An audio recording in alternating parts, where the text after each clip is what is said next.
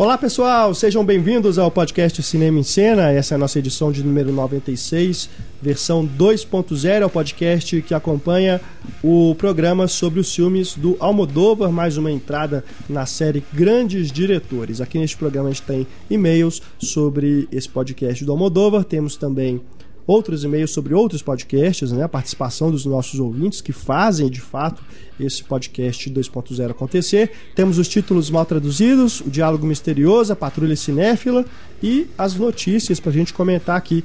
Eu, Renato Silveira, estou acompanhado de Luísa Teixeira, de Paula e Luísa Gomes. Bom, vamos começar com a resposta do diálogo misterioso. Vamos primeiro saber de qual filme é o áudio que rodou no programa passado. Em seguida, fazemos o sorteio para ver quem vai faturar o combo né, com DVDs de A Máscara de Zorro e A Lenda de Zorro, mais convites para ir ao cinema. I once told you about a sailor who described drowning to me. As he said it was like going home. I was lying. He said it was agony. Este aí é o diálogo de O Grande Truque, filme do Christopher Nolan, com Hugh Jackman e o Christian Bale. A gente fez aqui o sorteio, recebemos aqui várias respostas corretas. Vamos ver aqui quem vai faturar o prêmio. É o número 19, que é a Ana Cláudia Novaes. Parabéns, Ana. Por favor, envie para a gente no e-mail cinema, arroba cinemaencena.com.br o endereço para onde você quer que a gente envie os DVDs mais os convites, tá bom? Parabéns para você. Você que não acertou, você que acertou e não ganhou também, não fique triste, pois temos mais uma promoção, mais um prêmio bacana, que é o Blu-ray de Cabeça a Prêmio, filme brasileiro, dirigido pelo Marco Rica, com Alice Braga no elenco e também o Marco Rica. A gente vai sortear esse Blu-ray acompanhado de um kit com convites dos filmes que estiver estiverem em cartaz na sua cidade, você que acertar e for sorteado aqui na nossa promoção. É só ficar atento ao nosso podcast assim que surgir o diálogo misterioso, envie para a gente a resposta dizendo de qual filme ele é para o e-mail cinema@cinemaencena.com.br. Boa sorte para todo mundo. Vamos aqui com alguns e-mails que recebemos. Primeiro temos aqui o Sérgio Eduardo De Bortoli.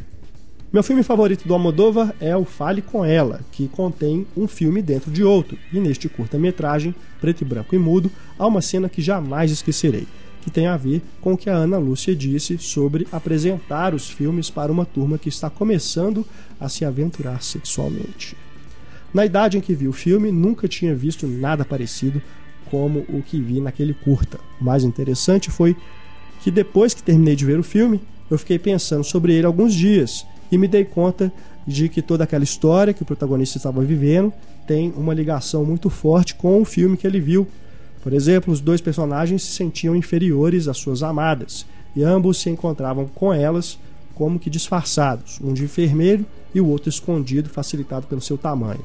Pode até parecer óbvio, mas para mim, na época, foi um amadurecimento cinéfilo. Legal, né? Esse, essa passagem do Fale com ela é, é mesmo bem divertida, né? Uhum. O filminho que tem ali, que o, o cara é pequenininho, né? É, é, bem divertido mesmo. Eu tive também essa, essa meio iniciação assim, de um impacto. Ah, achei que você ia falar que teve iniciação sexual. Não, socorro, calma. Não, mas é, essa coisa do impacto, eu tive com o Lei do Desejo, que eu vi também muito ah, nova. Sim. É. Eu lembro direitinho. Minha mãe tinha comprado DVD Uhum. Aí eu vi escondido. porque, porque não me deixaram ver com eles. Uhum. Mas eu vi depois. É, nos filmes do Almodóvar uhum. tem sempre. É, nesse caso é mais. Uh, explícito nessa né, inserção do filme que você realmente assiste quase que praticamente realmente é isso que ele falou né um curta-metragem ali dentro mas é, ele costuma sempre mostrar se não um filme ou cenas de filmes clássicos também reportagens, né? Alguma coisa uhum. passando na televisão. Uhum. Então eles sempre tá, dão um jeito de inserir alguma imagem, algum elemento audiovisual dentro dos filmes. Ele fala muito, essa, essa metalinguagem é sempre muito presente Não, E é engraçado como que ele fala do próprio filme dele, ele faz uma... que Volver era um, era um livro que eu não lembro qual filme dele era. Volver já tinha sido citado, a trama de Volver já tinha sido citado muito antes da estreia de Volver. Uhum. Era um livro que alguém lia. Eu não lembro que filme que é, não sei se é Mulher à beira de ataque de nervos. Mas ele Aí, já é citado em, em, algum filme em antigo. Em algum filme aparece é, o livro. Aparece. E, e a trama, ele, ele fala da trama mesmo de Volver, entendeu? Eu acho que nem ele mesmo esperava que ia ser um filme. Porque foi muito depois Aham. que fizeram o filme. É. O Sérgio pede aqui para dizer qual é o próximo diretor. A gente tem o costume, né, de avisar aqui no 2.0 qual vai ser o grande diretor do, do próximo, a próxima entrada da série, só que dessa vez é surpresa. Dessa vez é surpresa, não vou dizer. Brian tá de Palma. Vem, então. É surpresa. Tomara que seja Brian de Palma. Não vou dizer. Ah. Dessa vez é surpresa. Fiquem atentos, tá? Tá quase chegando. Não vou avisar, vai chegar, de repente vocês vão ver lá. Quinta-feira, podcast no ar, grande diretor, vai ser bacana, só digo isso. Agora, eu sigo aqui com o Fernando Roberto, que fala de Curitiba. Olá pessoal do Cinema em Cena, dessa vez vocês se superaram. Esse foi o meu podcast preferido, por enquanto, porque a cada novo programa consegue ser melhor que o anterior. Dos diretores já abordados, o Almodóvar é o que eu mais gosto e o único que eu já havia visto todos os filmes. Me apaixonei ao assistir Volver. Como sempre, a participação da Ana Lúcia foi magnífica, ela deveria ser participante fixa do podcast. Quem me dera. Quem me dera ter a Ana Lúcia sempre aqui conosco. Mas realmente ela faz toda a diferença, né? Agora, o Volver também, a gente acabou que no podcast mesmo a gente falou rapidinho sobre o Volver. E é um filme que eu gosto muito, um dos que eu mais gosto do Almodóvar. Ah, eu acho a história maravilhosa. É bonito, né? É. Emocionante. Penélope Cruz numa atuação alguém que perde alguém, né? alguém, algum ente querido, ver esse filme não tem como é. cair em lágrimas. Eu acho que mesmo sem perder é. alguém, é. eu acho que ele já é emocionante é. por si só. Assim. E é um tema também, essa coisa da perda é um tema recorrente na obra é. do Almodóvar, né? Em A Pele Cabito mesmo, né? Pelo, pelo sofrimento da, per, da perda. O é, sobre minha mãe é bem no começo, é verdade. Então realmente é uma coisa, né, que ele sempre trabalha. Agora, outra coisa que eu tinha observado na revisão, na maratona que eu fiz aí para em preparação para o podcast, é que a mãe dele é personagem, né, em, em alguns filmes, né? Ele, igual o Scorsese coloca a mãe dele uhum. como atriz, uhum. a senhora Cabaleiro também aparece em, que... em alguns filmes. Eu não conheço ela, mas qual papel ela faz? Ela aparece no Que Fiz Eu Pra Merecer Isso, Mulheres à Beira de Ataque de Nervos, Atami e Kika. Ela, né, então é participação afetiva, né, igual o Scorsese faz, faz uhum. mesmo, fazia, né, com a mãe dele. E depois, no Tudo Sobre Minha Mãe, ele faz uma homenagem para ela, né? No final, ele dedica o filme a ela e também as a que ele chama de mães cinematográficas, né? Que são as atrizes com que ele cresceu assistindo os filmes, né? É isso. Se você tiver mais e-mails pra gente sobre o podcast do Almodova, escreva para cinema@cinemaencena.com.br. Vamos para os destaques da semana. A gente teve aí dois trailers bacanas, né, lançados essa semana, começando aí com o American Hustle, que é o novo filme do David O. Russell, o cara que vai emendar aí dois Oscars consecutivos, pelo visto, né? Com certeza. Christian Bale, então, eu tenho certeza é. que vai ter indicação para ele. O David O. Russell, que esteve aí com o lado bom da vida no, nesse último Oscar, e agora o American Hustle, que vai ser lançado com certeza aí até, o, até dezembro.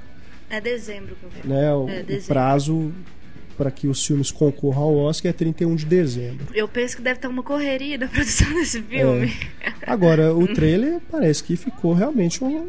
Parece que vai ser um filme bem interessante. Mas o trailer né? eu acho que teve uma edição que ajudou, é, viu? Com certeza. Teve uma edição que ajudou. Não sei se. Até a trilha. É, eu não sei. É. Eu acho, eu acho que esse, esse trailer foi mais uma coisa de edição, assim, porque eu sinceramente não tô esperando muito esse filme, não. Por quê? A história é tão interessante. Ah, né? eu não gostei de Lado Bom da Vida. Mas é, tá tudo bem, mas a, a proposta é diferente, é. né? O vencedor você gosta? Gosto. Pois é, tá vendo? São, são é do mesmo diretor uhum. e também é outra proposta, porque, é um drama. Porque eu acho que, que vai ser comédia negra. Um, um Esse parece que vai, é. né? Igual o lado bom da vida. o lado bom da vida não é humor negro. Ah, com o que eles fazem a comédia é humor negro, sim, não, o tema. É, de certa forma, eu concordo. Mas não tanto. É. Porque ele acaba sendo meio leve. É, é um filme. Eu não, cima, achei, ele, né? ele, eu não acho ele tão leve assim, não. Eu acho que o começo dele é até bem pesado. É, porque. Quando tá, lidando é, com a doença do personagem do Bradley Cooper, é aquela, aquele, aquela angústia dos pais. Eu achei até bem pesado. Mas acho que o final. É, ele o final, o final é um filme, pra mim, virou um, naquele final ele virou um filme comédia romântica. Com certeza. Mas eu acho que é, tipo, esse é o grande trunfo dele, sabe? Conseguir fazer uma comédia romântica, entre várias aspas, de um tema que por si só é pesado. E conseguir transformar isso em um filme divertido uhum. e até leve, assim, se for. Pelo menos o que eu acho é. dele, é. como um todo, é um filme mais leve do que pesado. Eu concordo com a Luísa. Eu gosto bastante. Bem, bem não, eu, eu, gostei justa, justamente por causa do final. Eu achei essa mudança, assim, de gênero meio repentina. Não, não aceitei isso muito bem, não. Essa coisa de, ai, ah, final feliz para o casal. É só porque ele sai correndo e beija ela. É, por ah, favor. É só por não. isso. Ai, Sabe, esse, porque aquele, aquele filme tinha tudo para ser tem um final bem legal, assim. Não sei, eu tava esperando. Não sei se era expectativa, porque eu já tinha lido muito bem sobre ele. Mas eu fiquei com uma expectativa assim e no final. Hum.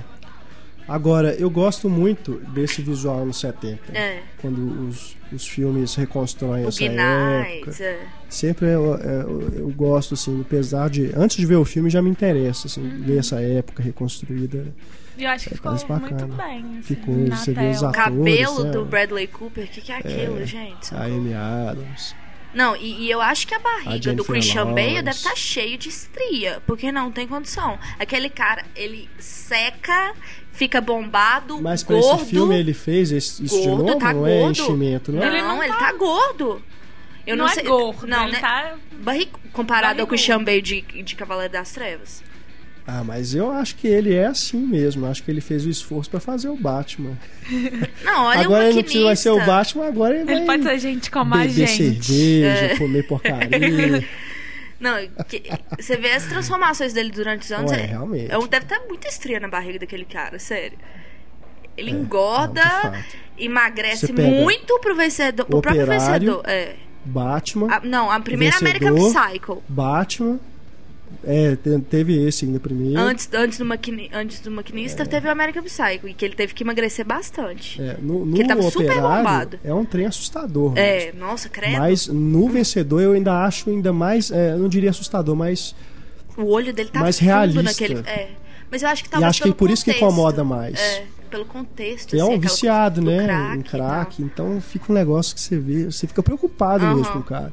No Operário é um trem que é tão absurdo a é. magreza é. dele, é tão absurda, que fica uma coisa meio.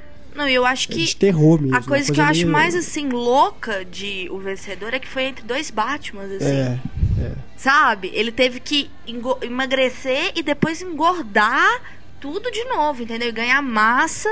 Diz que ele comia, tipo, três. Eu, eu li uma vez que ele, ele comia três omeletes com seis gemas de ovo. Nossa senhora. Pra ganhar tá massa para isso. Pensa. Tá doido. E o outro trailer, qual foi? Que é A Vida Secreta de Walter Mitty. Ou Como Plagiar Wes Anderson. é verdade. É, o filme é dirigido e estrelado pelo Ben Stiller. E o trailer, né? Aqueles planos não, né, plano conjunto, composições. plano conjunto igualzinho do Wes é. Anderson. É. Shot from, a, from above, que, que, coloca objeto em detalhe, igualzinho. Paleta de cor, igualzinho de Steve Sisu. Igualzinho. É. Sabe? O filme está. E, e o, pelo, pelo, que eu li da sinopse também, é muito. A, sinop, a trama é muito Wes Anderson também. Uhum. Entendeu? Essa coisa é, meio Mas ele é amigo do Wes Anderson. É, mas o Owen Wilson nunca fez isso na vida. E, tipo assim, o Owen já escreveu vários roteiros pro é. Wes Anderson. É. Mas eu achei legal o trailer. Não, eu, eu amo o Wes Anderson, então. O Wes Anderson é o meu diretor, um dos meus diretores favoritos. Eu acho que Depois que eu vi isso, eu achei se, ótimo. Ele se destaca nesse filme, acho que vai ser, ser um dos melhores filmes dele. Eu, eu tô apostando nisso. Porque eu não gosto dele e o trailer é incrível. Acho que todos os. É, aquela hora que ele vai passando na frente das capas das revistas, é uma cena uhum. legal, né? E eu adoro a Kristen Wiig também, que fala, vai fazer o filme também. De Saturday Night Live. Ah, nossa, eu acho ela hilária. Eu não gostava dela. Depois do Missão Madrinha de Casamento, eu passei a gostar. Nossa, ela tá incrível naquele filme. Aquele filme é incrível, eu adoro ele. É, porque nos outros que ela faz com adjuvante, eu, eu achava ela chata. Mas você acompanha Saturday Night Live? Não. Ah, pois é. Que ela é genial em Saturday Night Live, assim, as sketches dela são as melhores que ela escreve e é. dirige. Agora, o, o Ben Stiller, os filmes que ele dirigiu, né? Trovão, Tropical. Trovão Tropical, que eu acho bem divertido. Zulander, ok. Eu adoro. Ai, eu acho Zulander muito a pentelho, cara dele. eu é acho meio pentelho. Pentelho eu não, pentelho eu não vi. Aquele com Jim Carrey, você sabe qual que é, né? Pen... Não, qual pentelho. é? Pentelho, qual é o nome em inglês? Cable Guy. Que não. o Jim Carrey é o técnico de TV a cabo, quer ser amigo do personagem do Ben Stiller a qualquer custo. Não, isso eu não Gente. vi. Ele vira um psicopata. De ele é meio é psicopata. É, é de 96. Ah, é, é bem chatinho. É, Zoolander eu tem, acho Tem umas cenas bacanas, o Jim Carrey tá engraçado, mas depois fica meio chato. E ele estreou com aquele filme que ninguém nem pensa que é do Ben Stiller, que é o Caindo na Real, né? que é um drama. Um drama, assim, drama dramedy, né? Que eles chamam, né? Comédia dramática. Eu acho que o Ben Stiller e o Owen Wilson são dois atores que são muito julgados por... Pelo gênero. É. Tipo assim, que eu, eu acho ele fantástico como roteirista, sabe? Mas é meio difícil eu, de se associar. Eu, é, tem muita gente que tem birra com ah, eu, o eu sou uma das que tem. Em, em Meia-Noite Paris, ele tá ótimo. Acho que ele se ele tá repete tá... muito. É, ele tá o Woody Allen, né? Ele é o type, typecast. É, com certeza. Mas eu não sei, ele, ele ganhou muito meu respeito por causa dos roteiros que ele faz com o Exênio, sabe? Excêntricos Tenenbaus. tipo, o cara fez Excêntricos Tenenbaus. É. Mas eu, eu, fiquei afim de ver esse aí do. Ah, parece ser bem legal. Parece que vai ser legal. É um remake, né? Do... Ah, um remake? Uhum. Mas eu não confesso que eu não vi o original. Mais notícias aí pra gente comentar. É, o, o reboot, né, de Scarface parece que tem um candidato forte para direção, que é o David Yates. Que é um cara que eu não me imagino dirigindo um filme de gangster. Jamais. Porque eu conheço o Harry Potter dele. E eu acho que ele não tinha feito quase nada antes, pelo que eu vi só. Ele fez aquela programa, minissérie. Programa de TV. Que era. em que se baseou intrigas de Estado, né? Uhum. Com Ben Affleck, uhum. Russell Crowe e a Rachel uhum. McAdams. Mas eu não vi a minissérie, não. Também não. Gosto dos filmes do Harry Potter. Nossa, Relíquias da Morte Parte 1, eu acho uma obra de arte, sinceramente. Fantástico, eu gosto muito. É o meu, meu Harry Potter favorito. Eu gosto mais de Enigma do Príncipe, mas mesmo assim, eu acho é. Relíquias Você da Morte. Você gosta do filme Enigma do Príncipe? Gosto. O livro eu gosto de Cálice de Fogo, Sério? mas o filme eu, que eu mais gosto é. O meu, ao contrário, é o filme que eu detesto, o livro que eu mais gosto. Eu dormi no cinema. Sou fangirl de Harry Potter. É mesmo? É, do, dos Harry Potter, qual que é o quinto? É a Ordem da Fênix? Uhum. É. Isso eu achei enrolação. É, Mas sim. o livro é enrolação. muita coisa, não. É porque é tipo base mesmo pro é. que vai se desenrolar. Mas eu achei, eu achei também o final que ele deu para Harry Potter, eu achei pela dire... uma direção muito eficiente do que, que ele faz, sabe? Ele ele realmente respeitou o que, que os fãs queriam, sabe? É, ele, ele deu, ele deu aquilo, é, realmente prestou uma homenagem, não só pro, é. pro elenco, mas pelo, pelo, pros fãs também. Eu gostei do que, que é ele fez. É o filme que os fãs queriam ver. É, né? tipo Sem assim, sombra de é. dúvidas. Agora, em relação ao Scarface, acho que a gente chegou a comentar isso aqui no podcast, que parece que o Scarface virou um dos monstros da Universal, né? Que vez ou outra eles vão refazendo, igual fizeram com Lobisomem, Drácula, mas é a primeira vez que refazem. Né? Vão fazer não, a terceira encarnação é. do Scarface, né? O primeiro filme é o Howard do Howard Hawks, o clássico, uh, dos anos 30. Depois o Brian De Palma reinventou totalmente, né? Não tem nada a ver com o filme que do é Hawks. o meu filme é favorito. Um filme, meu filme favorito de máfia, assim. É muito disparado, bom. disparado, assim, é Scarface. E agora vai surgir uma nova versão nos tempos modernos, né? uhum. né? Então eles vão sempre estão reinventando mais uma vez. Acho que é uma proposta válida, né? Você é. desde que é o tipo de remake, reboot, sei lá, que faz que eu acho válido. Você reinterpretar um mito. Né? Então acho que pode ser Vai uma fazer, coisa tipo, legal. Gus Van Sant e fazer quadro por quadro de psicose, não, assim. Não, aí, não ia dar certo, não, entendeu? Mas fazer uma, uma, uma releitura eu, eu acho bem é, legal, assim. É, acho que pode ficar legal. Agora, com o David Yates, não sei, né? Não é um cara que tem. É, é, é, é um risco, é vai ser uma surpresa. O Brian De Palma na época também não era assim. Mas ele já tinha um, um, Pelo menos dentro desse gênero mais pesado, de uhum. filme mais pesado, ele já tinha uma. Ele já tinha feito Carrie. Ah, verdade, né? Carrie. O Obsessão. É, não, ele já tinha pelo menos um, um passado aí recente, mas uhum. que o qualificava mais para a função, né, para fazer esse tipo de filme.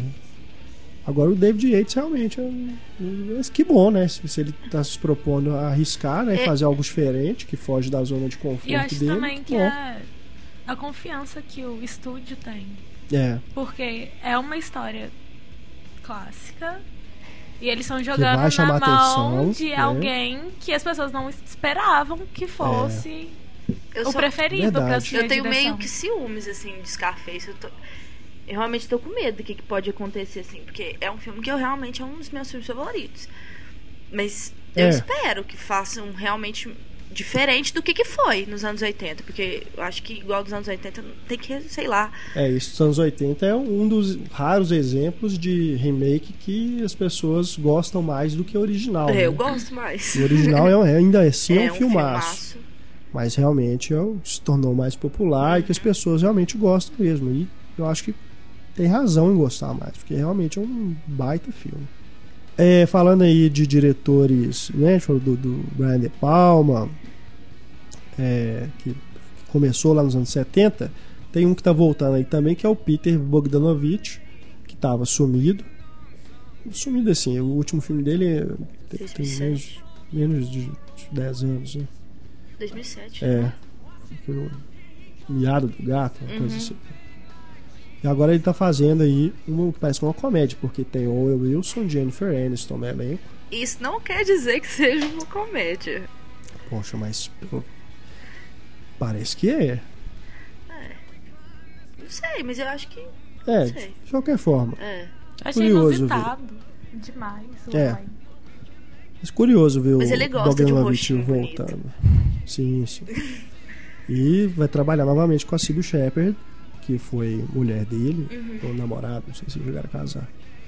Mas o, o Última Sessão de Cinema é, é um filme maravilhoso, né? Lindo. Jeff Bridges também era um rostinho bonito na é. época. então fica aí a torcida para que seja, pelo menos com esse elenco, seja pelo menos um filme que vá ser mais visto, né? Porque esse último dele passou totalmente batido. Nem ouvi falar, pra te falar a verdade. É. Bogdanovich ele acabou que, apesar dele até hoje ser é, lembrado como né, o papa do cinema independente, é, independente americano, ali junto com Cassavetes, né, trabalharam, são contemporâneos. Os filmes seguintes dele não alcançaram a mesma, a mesma fama, né, a mesma repercussão. E ele trabalha mais nos bastidores, né? Ele é crítico de cinema também, uhum. pesquisador, enfim. Tá, ele está sempre aparecendo por aí, mas não como realizador, né? Uhum. Então tomara que essa volta dele aí seja interessante também. Aliás, o Coppola, que é outro que voltou, essa época também que voltou recentemente, né? Alguns Nossa, anos. que é aquele filme, aquele lá com a Elle Fanning, Twix. Twixt. Nossa, achei que, que vai finalmente ser lançado agora aqui no Brasil no final do ano. Vamos ver se vai é. mesmo, né? Porque ele passou no Festival do Rio tem dois anos. Não, é, o, filme, o filme é de do final de é 2010. De 2000, é, final é, de 2010. De 2011. 2011? É. Eu acho que é 2010, né? Que é um projeto muito esquisito também, né? Uhum. Porque ele tinha uma coisa de ser montado na hora. Durante a exibição ele ia montando as cenas e a, a trilha sonora ia sendo executada ele... ao vivo. Então, essa versão que, vai, que é lançada comercialmente é, deve ser a versão final, mas imagino que você vê essa coisa doida sendo feita, né? Ali uhum. deve ser uma experiência, pelo menos, curiosa. Né? Agora, realmente. Se vai ser filme, boa, é, já é outro que pelas Pelo retorno que eu vi, também não impressionou uhum. muito. Né? Mas, de qualquer forma, bacana que vai ser lançado aqui no Brasil. É, Coppola super-heróis. Mais notícias. Saiu o site viral de X-Men. Ah, é. Que na verdade não é o site viral de X-Men, mas a Trask Industries. E o primeiro. Primeira foto de Peter Dinklage como Bolivar Trask. É, eu gostei. Eu achei engraçada a cara Ai, dele. eu quase chorei quando eu vi, pra falar a verdade. Por quê? Tá parecida com a dos quadrinhos, o visual. O visual tá igualzinho, Igualzinho. né? Igualzinho. Aquele óculos gigante, o cabelinho é, Zé Bonitinho, assim, de lado. E, e eu, eu acho... eu- o que que eu vi dos Sentinelas também? O que eu acho? Porque os Sentinelas foram criados nos anos 70, né? As HQs dos anos 70. Eu acho que, tipo assim, vai ter uma evolução dos Sentinelas. Entendeu? Essa seria uma, uma, um- uma versão reinventada dos Sentinelas, assim. Mas não é, pelo que eu entendi, Uhum. os sentinelas vão existir nos anos 70. É, porque tem o Nixon, né? O Nixon que, que, que, que faz todo o É. atentado. Então, o que eu entendi é que eles vão mandar o Wolverine pro passado Aham. pra impedir Que o, que os o- sentinelas que o Magneto invada. continuam, É, continuem, né? Porque foi por causa de, de um atentado do Magneto, que foi forçado, que eles criam sentinelas. Então, o que eu acho que vai acontecer, o Wolverine vai voltar no passado pra tentar Impedir, impedir esse atentado. Pra justificar a não existência dos sentinelas no nos, futuro. nos filmes que a gente já conhece. Verdade. É. Porque nunca. Não, já tinha o Bolivar Trask. Entendeu? É. Mas não fa... ele não falou uma palavra. É. É. O ma- um Agora, dos maiores vilões de também- X-Men apareceu no filme, mas ninguém falou nada sobre isso. O que também pode acontecer é o que fizeram com Star Trek.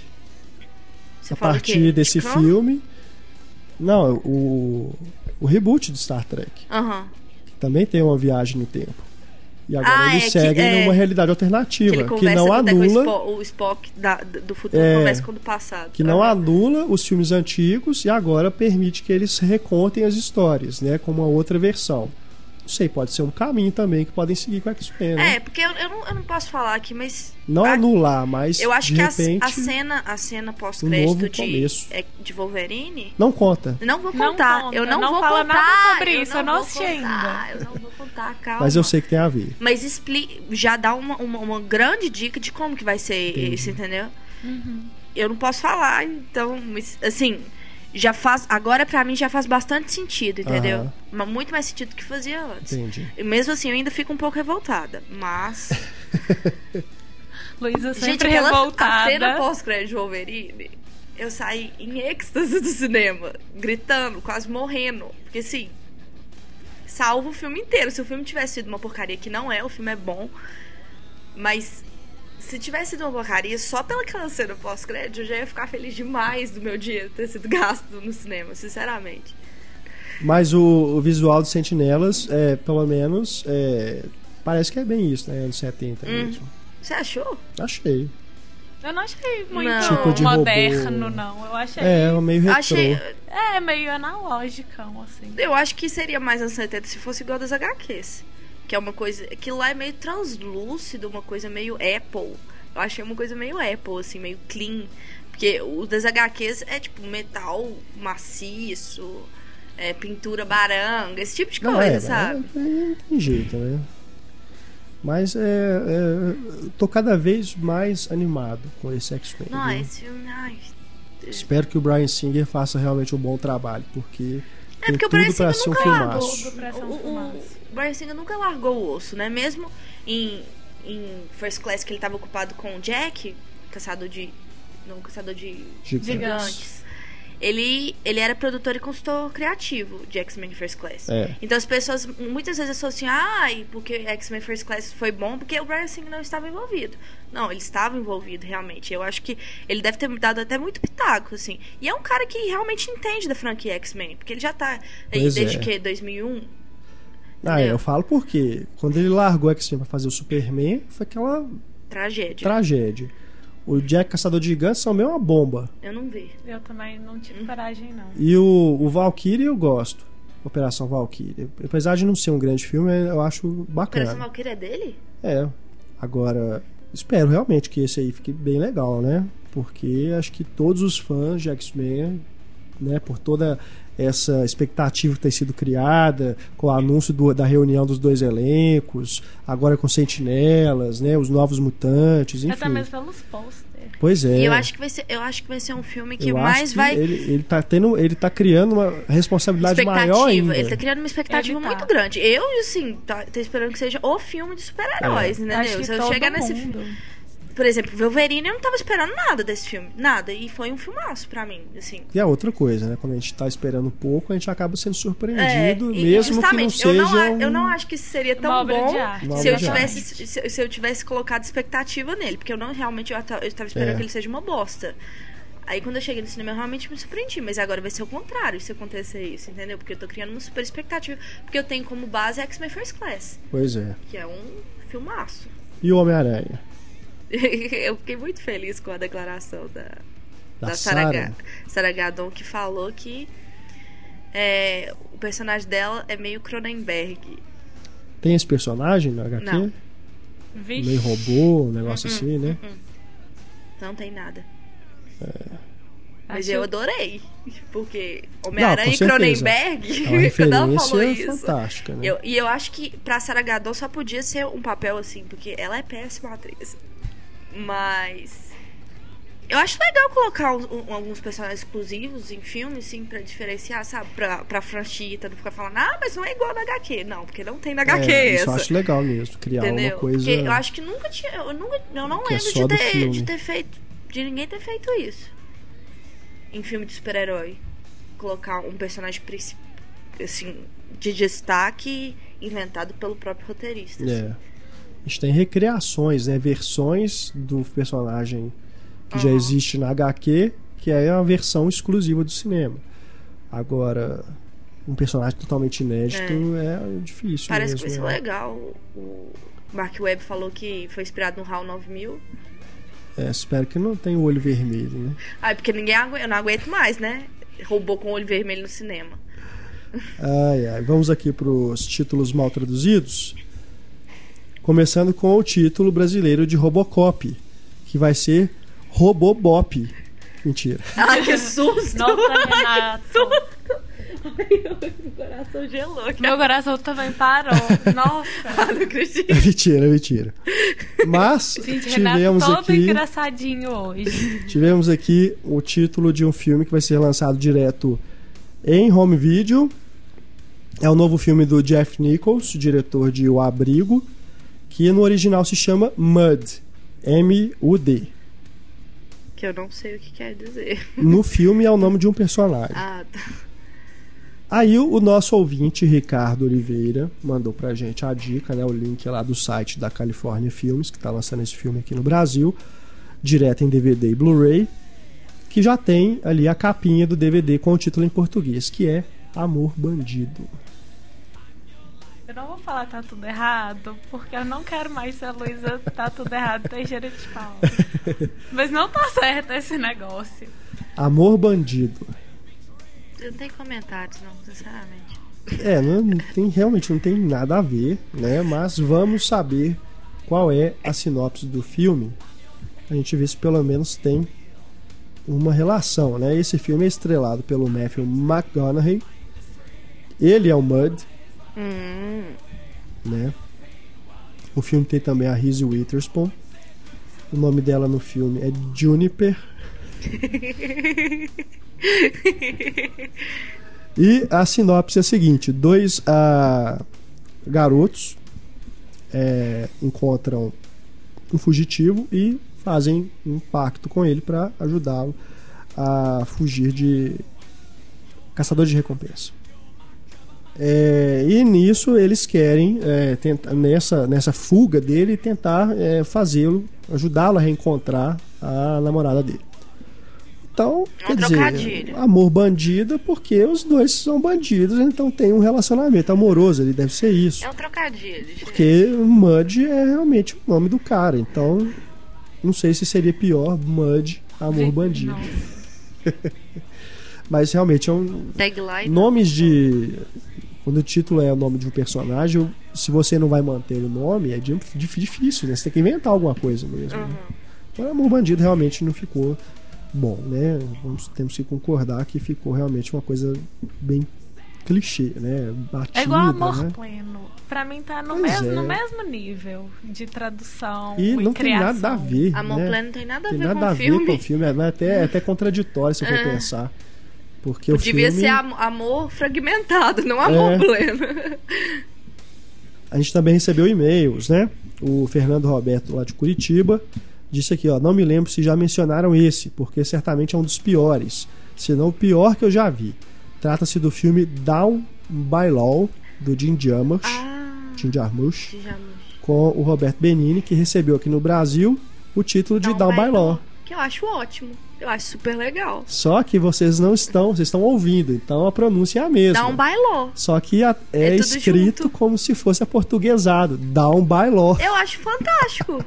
Eu acho fantástico esse título, porque tem tudo a ver com o filme. Juro. Ah, mas Juro Pelo que eu acho de legal. Deus. Juro que eu acho legal. Down by law, eu acho super legal. Ah, não. Porque o filme todo tem, tem, tem trocadilhos com, com as palavras, né? Porque Não, o Robert sei, mas- Benini é, é pelo um amor de estrangeiro, aí ele fica ouvindo aquel- aquelas palavras em, É. em- em inglês. Não, é, aí não, eu fica, "I concordo. A, a my-" intenção foi essa mesmo, mas pelo amor de Deus. Eu adoro Você bate o nome Down by Law.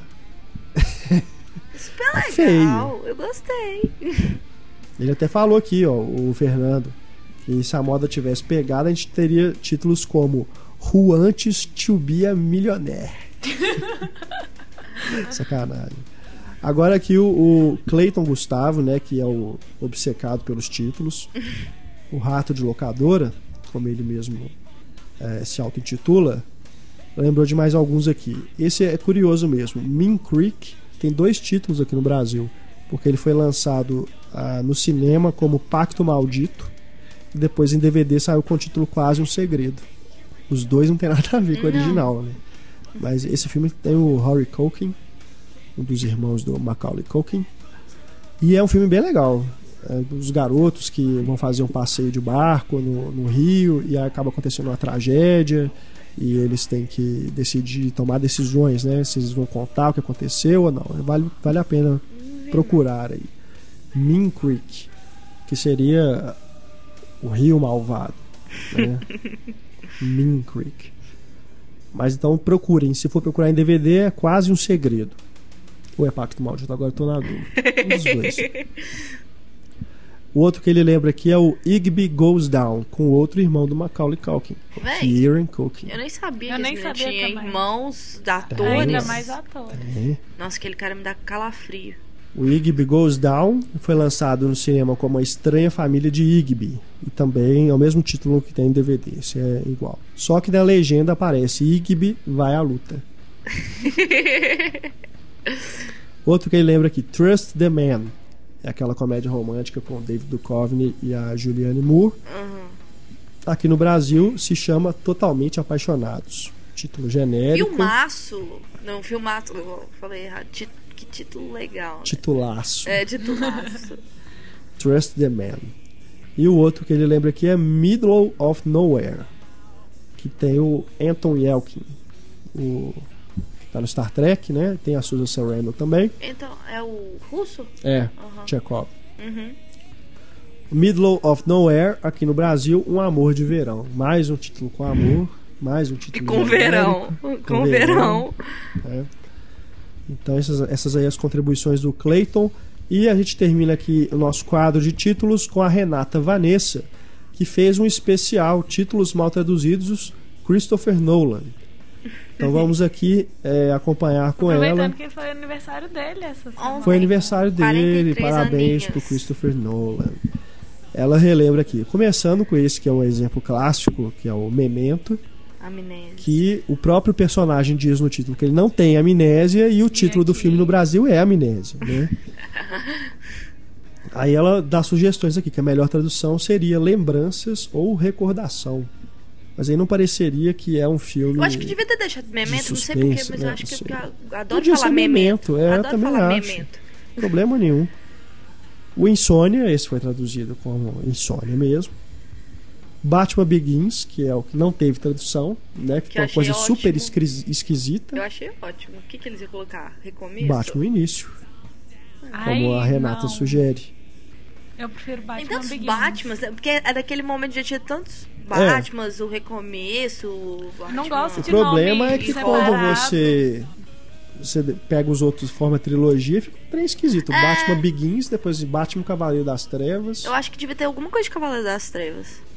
Mas Porque você fala assim, ah, a trilogia Cavaleiro das Trevas. Mas o primeiro não tem que tava Cavaleiro das Trevas no nome. Que é estranho. Essa é aquela é o tipo de trilogia também que eles adoram falar, né, que foi pensado como uma trilogia, mas não foi porcaria nenhuma, porque se o primeiro não tivesse feito sucesso, duvido que não teriam feito o outro.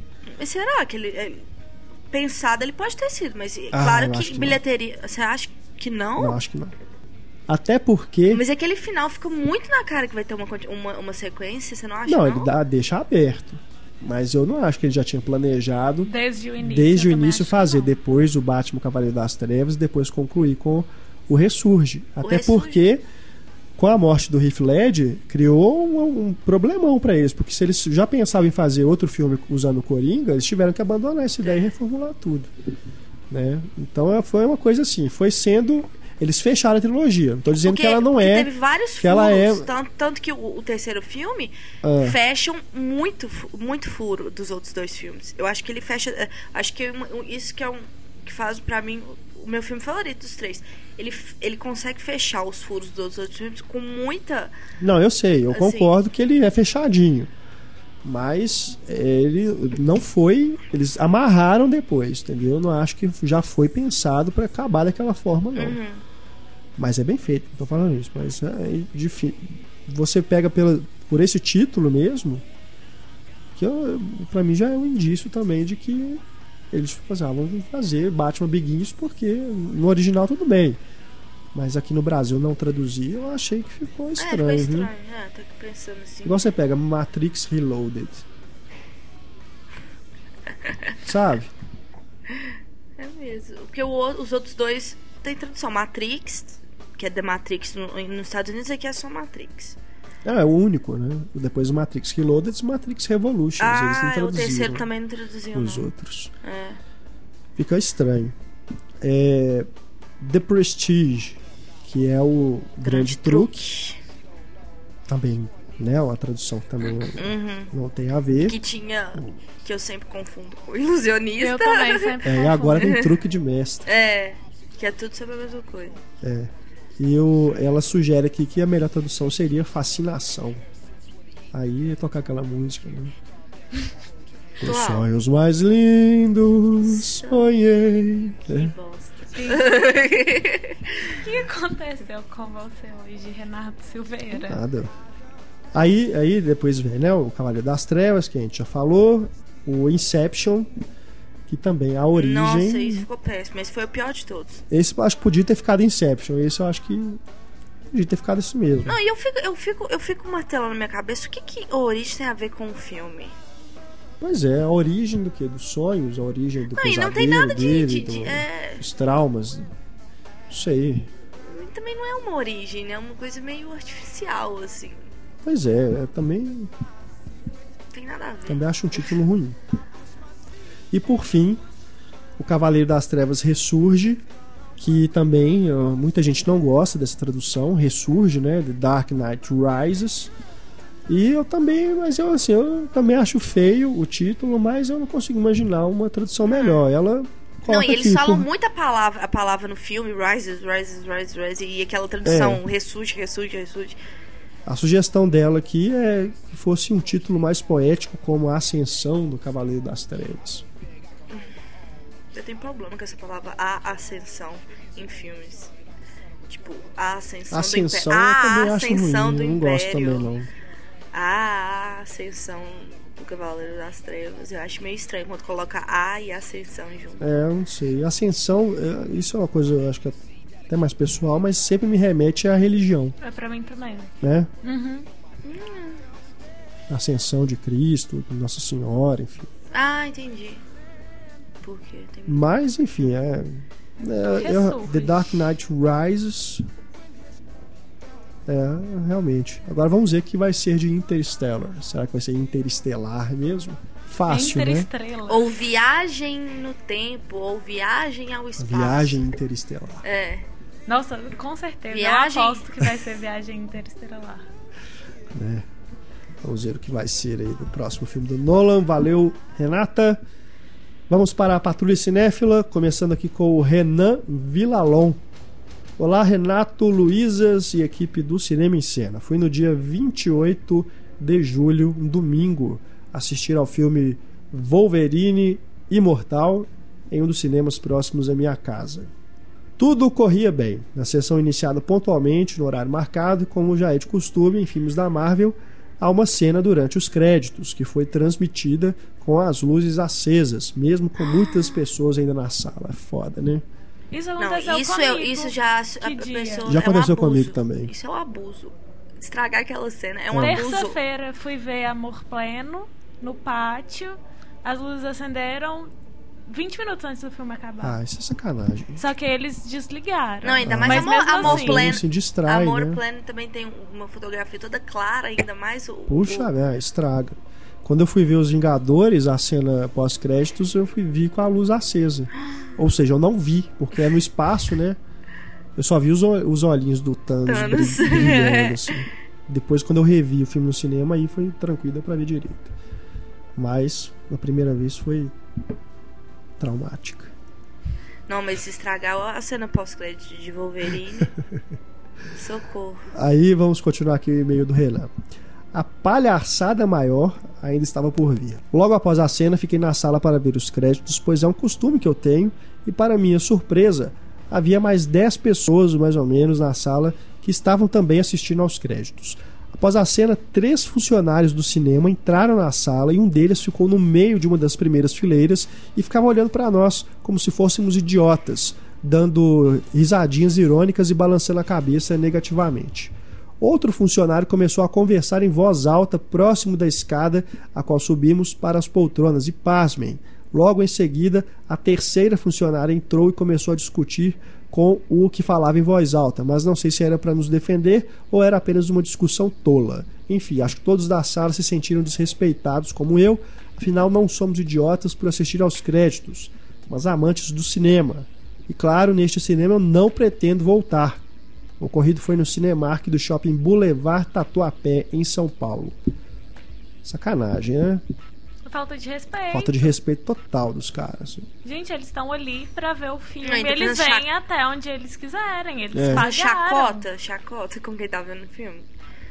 Fica lá na, no, no, corredor e espera o, o povo sair pra limpar a sala. Não, Fica porque... quieto lá, uai. Não, a gente tá sendo gente, já tinha passado a cena. Pois é, uai. E ia demorar o, o quê?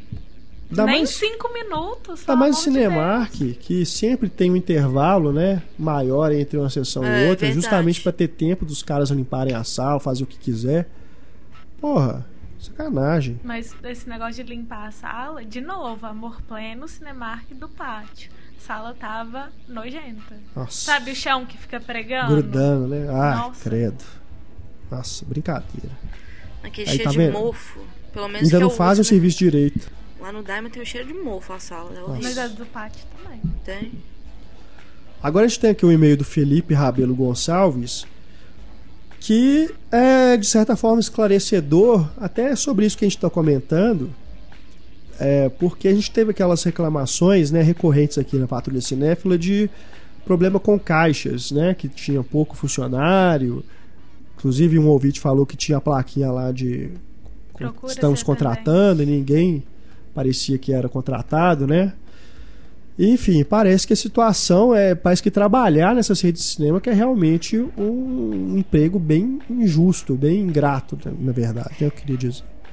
Vamos ver aqui o e-mail do Felipe.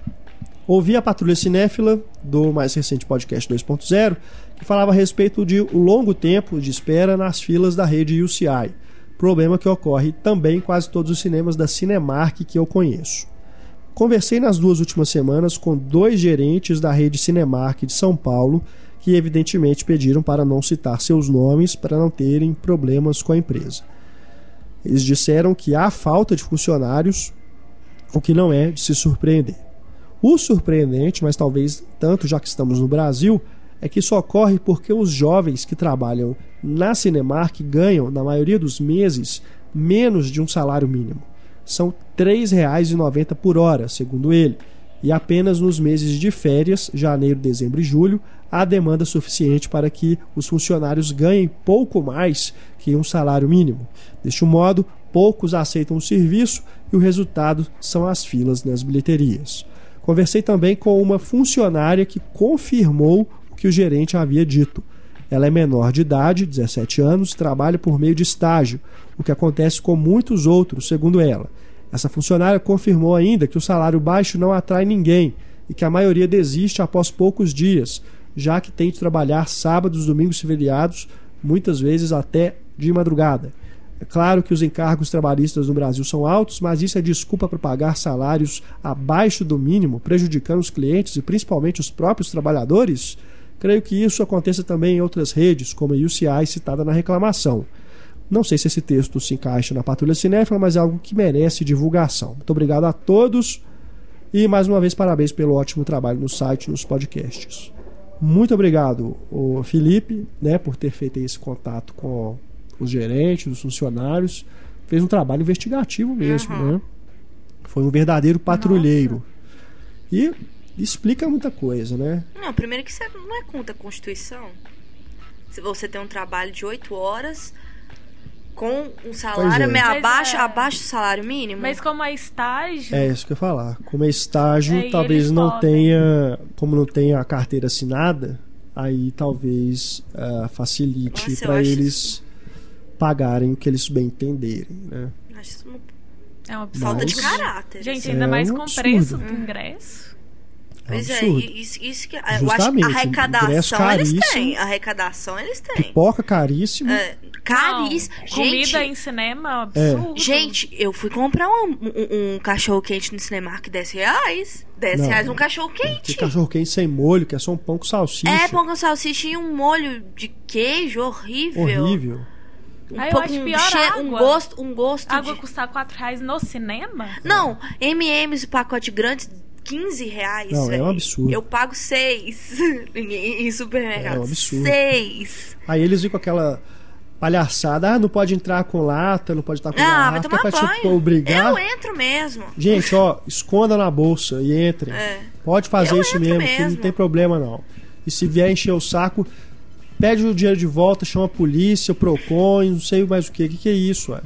Eu posso comer onde que eu quiser, você me dá licença. É. A Cinépolis também tem. Sacanagem, gente que toma sorvete. Sorvete eu acho que não, pelo amor de Deus, não vão tomar sorvete não, é... de casquinha. Não, é, tem tudo o bom senso também, né? Eu já vi gente entrando com caixa de pizza dentro do cinema. Que doido! O Pablo já falou que entrou gente com prato de camarão dentro Como do assim? cinema. Nossa, eu achei gourmet. né?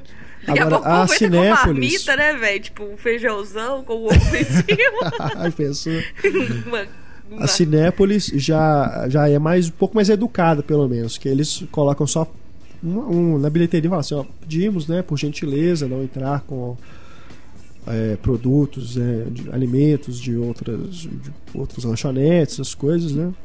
Mas mesmo assim, se você quiser entrar, entra. É, eu acho que não tem nada a ver isso, não. Se você quer comprar um pacote de chips na loja americana, na, na farmácia, que Ih, custa. Ih, meu filho, eu já compro Guaraná na loja americana, já meto na minha bolsa. Você paga 3 reais num, num saco de Doritos. E depois você lá no cinema que é 10 conto, velho. Não, no, no, aquele, aquele Doritos Lovers, né? Que é, é. Com, com, molho. 15 reais. Dori um que saco é de Doritos com molho. Gente. Um saco de Doritos com molho. 15 reais. Não, é, e a bagunça que isso faz. Você, imagina você comer molho, um negócio com molho numa sala escura. Não, eu fui comer, né? Numa cadeira eu, eu que comprei, nem tem suporte eu direito. Eu comprei pra, pra ganhar um copo do, do, do Homem de Aço, né? Eu parei de comer, ué, joguei fora no meio do caminho. Porque fica, fica caindo pra fora, é horrível. Não, gente, hum. de Se verdade, eu acho a pipoca ruim. Porque ela tem manteiga até não é sei amarela, aonde. né? A pipoca é amarela. Isso, eles não, dão... nos Estados Unidos, não sei se você sabe, mas tem vários tipos de manteiga pra você colocar na, na, na pipoca no, no, shopping. Você, fala, você passa assim por tipo um corredor de temperos da, da, da, da manteiga antes de entrar pra sala de cinema. É. Aí tem sal de todas as espécies, pimenta calabresa. O povo faz a festa e fica aquele fedor na sala. Mas é. o que eu acho pior é Tá, você compra, gasta mil reais lá na sua pipoca. Eles te dão, tipo, dois guardanapos. E você sai com a mão, você vai fazer o quê? É. Limpar na roupa? Verdade. Não, sério, gente. Leve uma bolsa, porque eles não podem obrigar você a abrir sua bolsa pra você entrar no cinema. Coloca lá a sua latinha de refrigerante. Seu camarão. Bota lá seu chips, seu sanduíche. Sua marmita. Faz o que você quiser e come lá dentro mesmo. Não Nem faz barulho, não. não. É, não faz Por barulho. favor. É. Mas também leva, aproveita um saquinho, leva um saquinho de lixo pra você jogar né, uhum. dentro e botar, depois jogar na lixeira. É isso. Você que tiver aí mais mensagens pra gente na Patrulha Cinéfila, denúncias, reclamações, casos bizarros que você tenha presenciado ou participado, quem sabe, numa sala de cinema, mande pra gente no e-mail cinema@cinemascena.com.br. Now stop that nonsense. Stop bullying me. Everybody's bullying me. I'm not bullying yes, you. Yes, you were. You said it was nonsense. Being murdered in cold blood is not nonsense. Why don't you try it sometime? Agora chegamos aqui ao flashback com mais alguns últimos e-mails antes de a gente ir embora. Temos primeiro Egmar dos Santos Mendes que fala de Águas Lindas em Goiás. Parabéns pela coluna da Isabel Wittmann. Sempre gostei dessa parte que envolve direção de arte, fotografia e figurino. No entanto, figurino sempre era algo que eu não tinha tanto conhecimento, e graças a Isabel estou vendo melhor a questão do figurino dos filmes. Isabel saiu direto do podcast para o Cinema e Cena, né? uhum. né? Ela tinha mandado pra gente um e-mail do Star Trek, do Star Trek falando dos figurinos, né? Depois a gente trocou uma ideia. Ela tem um blog muito legal e surgiu agora daí é a ideia para é agora a Isabel é nossa, da equipe do Cinema e Cena. Então a coluna Vestindo em Cena já tem duas edições no ar. Ela já falou sobre o Grande Gatsby e Osso Mágico e Poderoso. Não perco que em breve teremos mais edições dessa coluna que realmente é muito legal. O Egmar continua aqui, ó. Esses dias estava vagando pela net e vi um vídeo bem bacana sobre as referências de Tarantino em Kill Bill. Muitas das referências do vídeo eu já conhecia, mas tinha algumas que eu não conhecia e acredito que, muitos que é podem também não conhecer. Após assistir a esse vídeo, me veio na memória o podcast que vocês falam sobre os filmes dele, onde chegam a discutir se o público conhecia as referências dos filmes. Espero que o vídeo seja relevante e, assim como me ajudou a conhecer as referências que pretendo procurar e assistir, possa também ajudar outras pessoas a conhecer um pouco mais sobre esse grande diretor. O vídeo está aí para vocês. É legal mesmo. O Bill Remix, que é o nome, não é? Dá pra ver direitinho, né? Tem lá uma turma com e o Bruce Aquela cena, a cena do da Gogo que ela, ela é enforcada. Não, na verdade quem é enforcada é Beatrix, né? Pela Gogo com a Isso. com a corrente. É, um, é, é inspirado num, num, filme muito trash japonês, que eu esqueci o nome agora, que a mulher tem a cabeça decapitada, vai puxando tanto. Na verdade, puxa, o eleva, um elevador puxa e, de, e, e tira a cabeça dela. É, e é eu, dos filmes de Kill, Bill, de Kill Bill, a maioria eu vi quase todas as referências. To, todos que foram sumidas, assim. Que ele, que ele falou, não, tal filme, tal uhum. filme, tal filme. Eu, eu, cheguei a ver todos, assim. Agora a gente tem aqui o Igor Gal. Olá, pessoal do Cinema e Cena. Manda este e-mail a fim de comentar edições bem antigas do podcast. No programa sobre o Robert Zemeckis, uma curiosidade interessante sobre Revelação é que o roteiro foi escrito por Clark Gregg, o agente Coulson de Os Vingadores. Me, oh, me passou. Gente, que isso? É, essa, essa curiosidade mesmo, porque a gente comentou sobre o filme e eu nem falei disso e eu não sabia, na verdade. Nem reparei. E é de fato, o roteiro é dele. Não é ele que só fez papel pequeno, é. Ele comenta aqui também, o Igor. Em alguns podcasts foi comentado a respeito do John Woo e sua volta à direção depois de alguns anos com The Crossing após a Batalha dos Três Reinos de 2009. Vale dizer que o longo período entre esses projetos deve-se à disputa envolvendo os direitos autorais do novo projeto. Ah, isso eu não sabia. Hum. E ele diz aqui também que ele enfrentou recentemente um câncer na garganta. Só que uh, isso eu também não sabia. Fui dar uma olhada, Igor, e na verdade ele teve que tirar as amígdalas. Teve um, um tumor, mas não chegou a ser um câncer, não. Câncer de garganta, não. Foi, surgiu realmente esse boato tá? Mas foi uma coisa mais leve, não. né? Mas ele teve que ficar um tempo tratar, fazendo tratamento mesmo. Para terminar, um vídeo que faz tempo que eu estou tentando mandar para vocês. Bruce Willis, um ano antes do lançamento de Duro de Matar 5, faz piada com o John McClane no programa do David Letterman. Acho que ficou melhor que o quinto filme, não acham? Realmente. o vídeo tá aí também para vocês verem. Só acessar aí no Cinema C na página desse podcast. Agora a gente tem aqui o Anderson Koneski, que relembra aqui o podcast dos atores estereotipados com mais dois exemplos. O Larry Hagman, que ficou estereotipado realmente como o Major Nelson da série Gene é um gênio. Uhum. E também como o J.R. Ewing, do Dallas. E ele lembra aqui também, falando de série, que a gente falou do Friends, né, no podcast, o John Cryer, que é o Alan Harper, do Two and a Half Men. É, porque ele também não fez nada, mas... Pois é. Eu também só conheço ele por essa série e eu nem vejo a série. Não, eu me, eu me, eu me recuso a ver. Aí eu assistia quando ainda era Charlie Sheen. Nossa, Gostava muito, assistia todos os dias, nas três Aham. vezes que passava na Warner. O, o Ashton Kutcher que assumiu, né? Aham. Aham. Esse é um estereotipado também, Ashton Kutcher. Ah, ele pode ser. É o Kelso. É, ele é o Kelso. Ele é o sempre, Kelso. E agora sempre é será. Steve Jobs. Agora é o Steve Jobs. Não, ele, ele ainda é o Kelso. ele ainda é o Kelso. Agora temos aqui o Rafael A Oliveira. qualquer hora eu posso. Eu espero que ele fale assim. Oh, burr! no meio de, de, de Jobs. Agora temos o Rafael Oliveira que fala de São Paulo. Olá pessoal, do Cinema e Cena, sou um aspirante a cineasta e trabalho como game designer. Comecei a ouvir o podcast esse ano e, me, e se tornou um hábito muito prazeroso. Ouço durante o trabalho, já que posso ficar com fones de ouvido durante o expediente. Me divirto muito com vocês e aprendo bastante também. Às vezes dou risadas histéricas aqui no escritório e o meu chefe já me olha dizendo: Você é louco? Isso acontece aqui também, às vezes. Renato tá editando o podcast, E dando tarde da noite, histéricas. dando risadas histéricas. É verdade. Sobre o podcast do Superman, concordo com o Renato quando diz que a câmera tremendo em Man of Steel incomodou. Me incomodou muito no cinema. Na primeira meia hora eu já estava cansado por causa da câmera. Outro ponto é a trilha sonora. Acho que faz falta uma trilha característica de super-herói. Acho que a trilha nova é muito genérica. Fala- É que aqui a não. comparação é injusta É, porque que que o é tema o- do John Williams é imortal, Mas né? eu acho o Hans Zimmer Mas- também super eficiente no eu filme. gosto da trilha, mas eu, eu concordo que falta um tema assim que se destaca. Eu acho que não Eu acho que aquela hora na caverna, é na, na marcante. caverna da solidão, né? Aquela hora que ele faz o primeiro voo dele, eu acho sensacional aquela música. O tema que toca É. essa hora. Agora, em relação à câmera, eu, eu revi o filme e continuou me incomodando. Nas cenas de diálogo, parece que tem uma, uma- uma pessoa com um Meio- iPhone filmando os dois conversando. Meio Tom Hooper. É, uma coisa assim. né?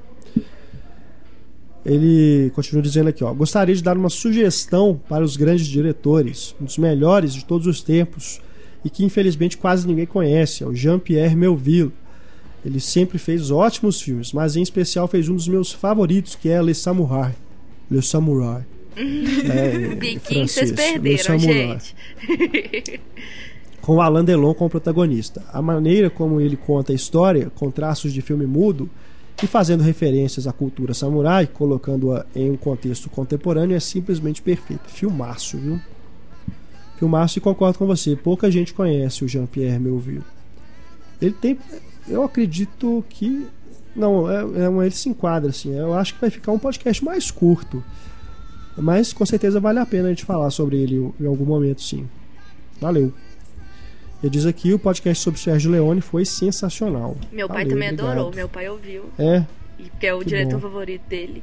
E foi adorou. bacana mesmo. A discussão foi bem legal. E aproveitando que a gente falou aí do Superman, temos aqui mais dois e-mails pra gente encerrar. Primeiro, o Cristiano de Andrade Carneiro, que fala de Guarapuava, Paraná. A gente comentou, né, no podcast 2.0 passado sobre os confrontos do Superman com outros personagens, né? O Rama de Ali, Hulk. Aí ele deu uma esclarecida aqui, ó.